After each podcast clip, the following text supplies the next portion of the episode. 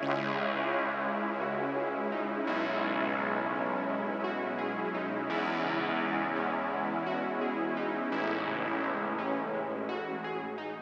Sejam bem-vindos a mais um Dropando, este podcast de drops diários com informações simples, rápidas e possivelmente inúteis, tiradas da minha mente. Aqui quem fala é o Lucas Comics. Muito obrigado pela sua presença a mais um Dropando, 32 segundo programa, hoje dia 5 de janeiro de 2021. E o assunto que nós vamos conversar é a respeito da história dos quadrinhos. Como meu próprio nome já demonstra, eu gosto muito de histórias em quadrinhos. Sempre gostei desde que eu era bem pequeno e isso continua até hoje, mesmo eu não tendo mais tanto ritmo de leitura como eu tinha anteriormente. Como que as histórias em quadrinhos começaram foi uma curiosidade minha algum tempo atrás, e para isso eu pesquisei, claro, e na verdade existe certa nebulosidade a respeito disso, porque aparentemente existiu um momento exato em que tudo isso começa, e a partir desse start as histórias em quadrinhos passam a existir, meio que coexistindo com o cinema.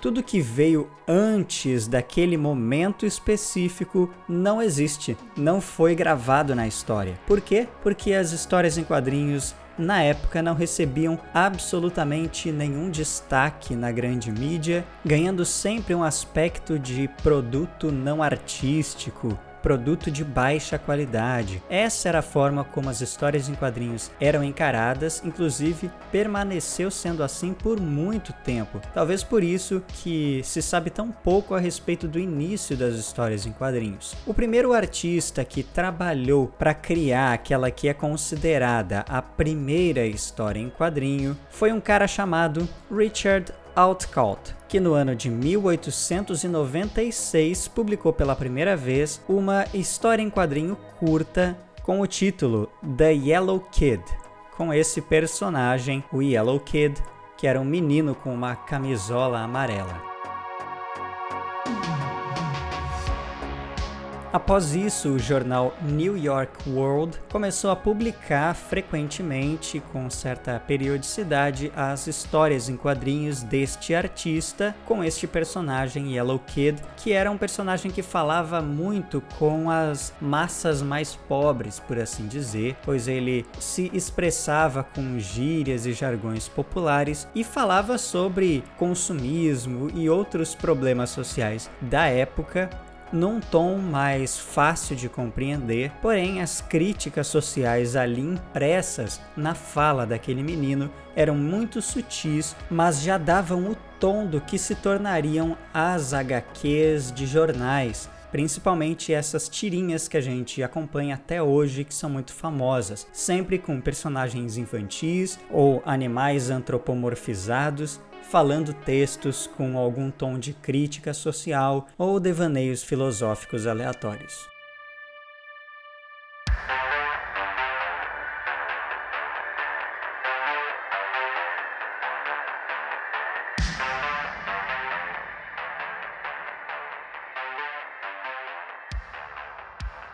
É nesse momento histórico que outros artistas começam a publicar histórias muito similares usando desenhos e texto para demonstrar alguma narrativa curta. Isso sempre em publicações periódicas como jornais ou revistas. O estilo das histórias em quadrinhos ainda não estava totalmente fundado da maneira como a gente conhece hoje, com os seus balões e onomatopeias. Então, era possível observar nesse período o estilo se construindo a partir daqueles artistas que existiam e que trabalhavam às vezes até de forma cooperativa, trocando ideias entre si. Uma unanimidade entre esse tipo de produção artística da época é que todas essas histórias eram sempre de tom cômico. Por isso, comics, que é uma palavra hoje nos Estados Unidos que se refere somente às histórias em quadrinhos, a palavra comic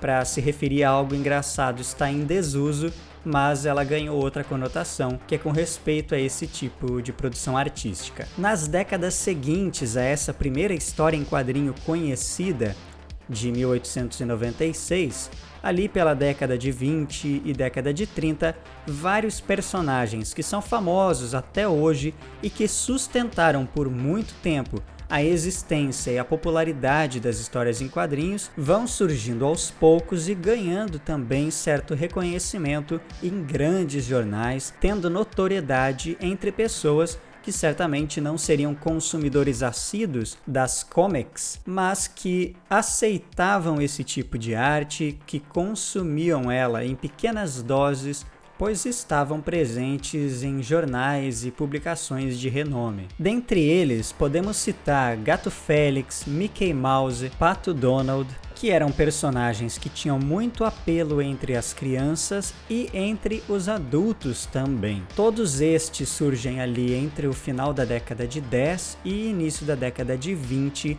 e fortalecem a existência dos quadrinhos, tornando as histórias cada vez mais longas e com mais periodicidade, tendo continuações dessas histórias. Alguns personagens começam a sair dos, das tirinhas de jornais e começam a aparecer em histórias próprias, em revistas próprias, com histórias mais longas, com personagens diferentes participando dessas histórias.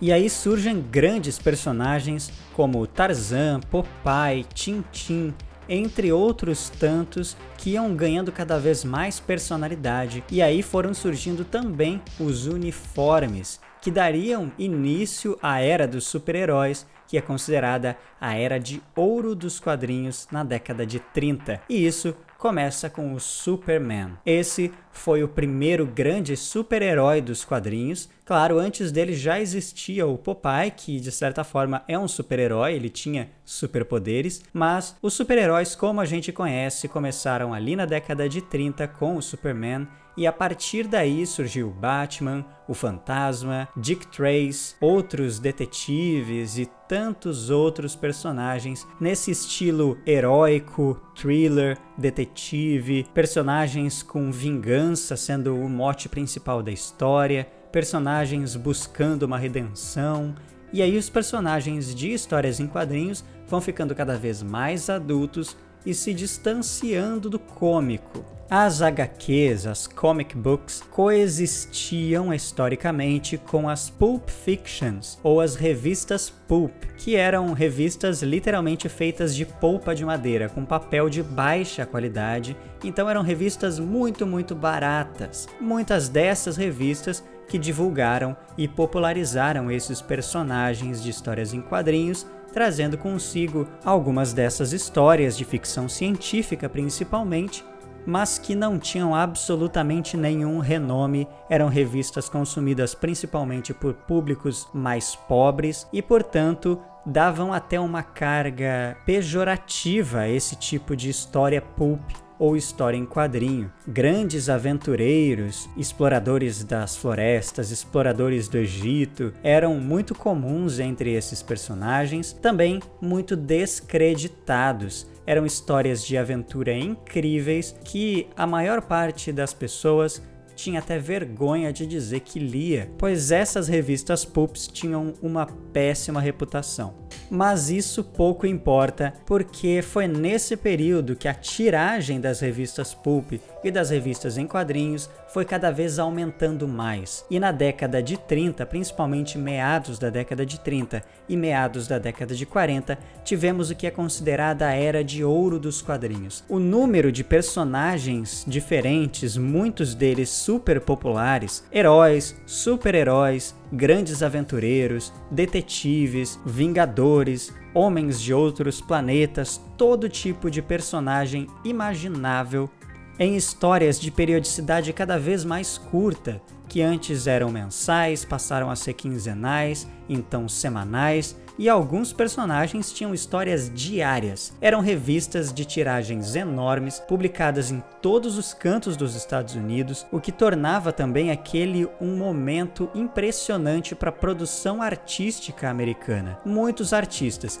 que ganhavam praticamente nada para fazer aqueles desenhos começaram a crescer, a criar suas próprias revistas, e essa mídia ia ganhando cada vez mais notoriedade entre muitas pessoas, mas não ganhava notoriedade entre os altos escalões. Então, as histórias em quadrinhos continuaram sendo malquistas, tendo má fama e má reputação entre a nata, por assim dizer, a alta sociedade artística. Eram constantemente vítimas de fortes críticas e por muitas pessoas não eram consideradas arte. Com altíssimas tiragens, milhares de editoras e muitas, muitas revistas sendo produzidas constantemente para públicos muito vorazes desse tipo de leitura e agora cada vez mais adultos e também militares Algo importante de dizer que os militares durante a Segunda Guerra Mundial foram grandes consumidores de histórias em quadrinhos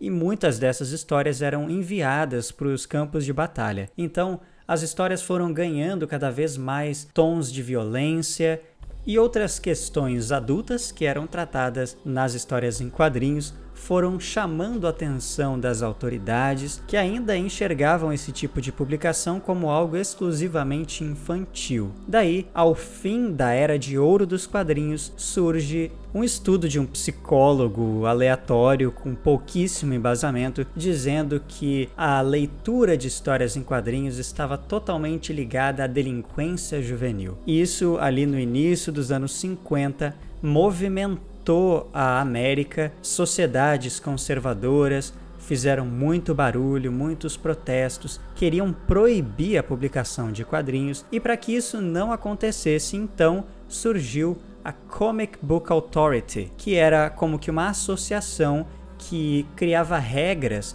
para o que poderia ou não ser publicado nas páginas dos quadrinhos, para que dessa forma as famílias, os pais e as sociedades conservadoras fossem apaziguadas e as publicações continuassem sendo feitas. Mas é lógico que isso enfraqueceu muito a mídia, milhares e milhares de personagens morreram ali, muitas histórias deixaram de existir, centenas de editoras deixaram de existir, muitas publicações se perderam aí nesse processo. Basicamente, três grandes personagens resistem a esse momento, que foram os grandes super-heróis Capitão América, Super-Homem e Batman, e eles sustentam o que seria então a Era de Prata, que essa sim é a era dos super-heróis. É nesse momento que as histórias em quadrinhos de super-heróis praticamente se tornam a principal temática e com certeza a mais popular. Nesse período, o principal nome de produção de quadrinhos foi o de Stan Lee, que criou grandes personagens como o Homem-Aranha, o Quarteto Fantástico, entre outros, e a partir dali a gente observa então as histórias de super-heróis ganhando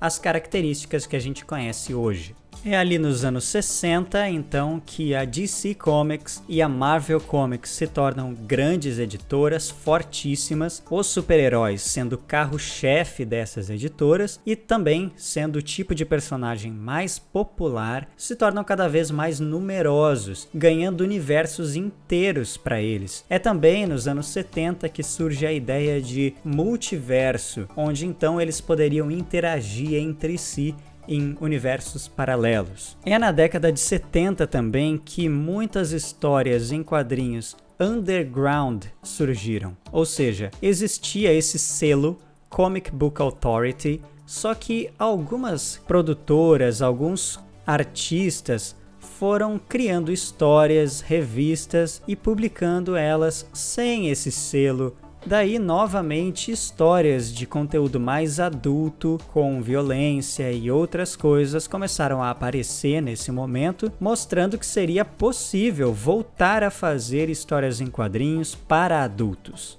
Anos mais tarde, lá na década de 80, 90, as grandes produtoras de histórias em quadrinhos começam também a publicar suas histórias sem esse selo. Isso acontece principalmente nos anos 80, com agora as graphic novels, que eram histórias que não faziam parte dessa sequência de publicações intermitentes. Surge na DC, por exemplo, uma linha de histórias somente para adultos, e esse momento é considerado então a era de bronze dos quadrinhos. Existem cada vez menos publicações, as tiragens são cada vez menores, os preços também sobem nesse momento, mas também vemos uma qualidade das HQs com artistas mais renomados, artes de altíssima qualidade, um padrão mais alto na produção desses quadrinhos. Depois dos anos 80, o tom das histórias em quadrinho começa a ficar cada vez mais próximo daquilo que a gente conhece hoje e também cada vez menos publicações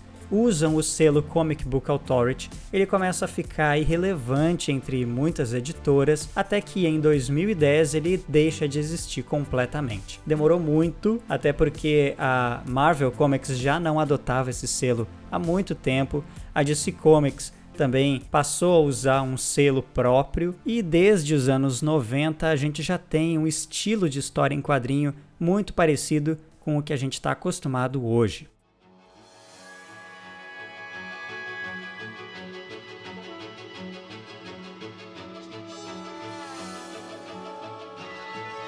Este então foi um breve resumo da história das comics ou histórias em quadrinhos ao longo da sua existência. Foi um resumo feito muito da minha mente. Eu consultei pouquíssimas coisas, como o nome lá daquele primeiro criador e alguns outros detalhes, mas muito disso eu aprendi com um outro podcast chamado Confins do Universo. O Confins do Universo é um podcast já bem antigo que fala somente de histórias em quadrinhos e as coisas que permeiam esse tema. Esses caras que produzem o Confins do Universo são verdadeiros dinossauros da produção de histórias em quadrinho no Brasil. Eles fazem parte de grandes editoras, como a Panini, por exemplo, hoje em dia, traduzindo e fazendo as adaptações desse material para as revistas brasileiras desde a década de 70, 80. Esses caras conhecem muito bem a história e em vários episódios eles narram a história das histórias em quadrinhos e em períodos específicos, falando sobre temas específicos que permeiam esse assunto. Então fica recomendado aqui o podcast Confins do Universo. Por hoje é só, ficamos por aqui. Muito obrigado pela sua atenção e até amanhã.